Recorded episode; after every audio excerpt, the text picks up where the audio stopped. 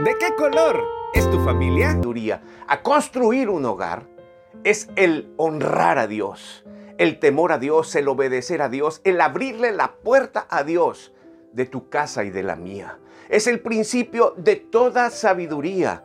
Y tenemos que reconocer, queridos amigos, que necesitamos a Dios en nuestros hogares. No hay esperanza sin Dios para la familia en nuestra sociedad hoy. Atrevámonos, arriesguémonos, Probemos abrirle la puerta a Dios, que es el principio de toda sabiduría, para construir, para edificar una casa.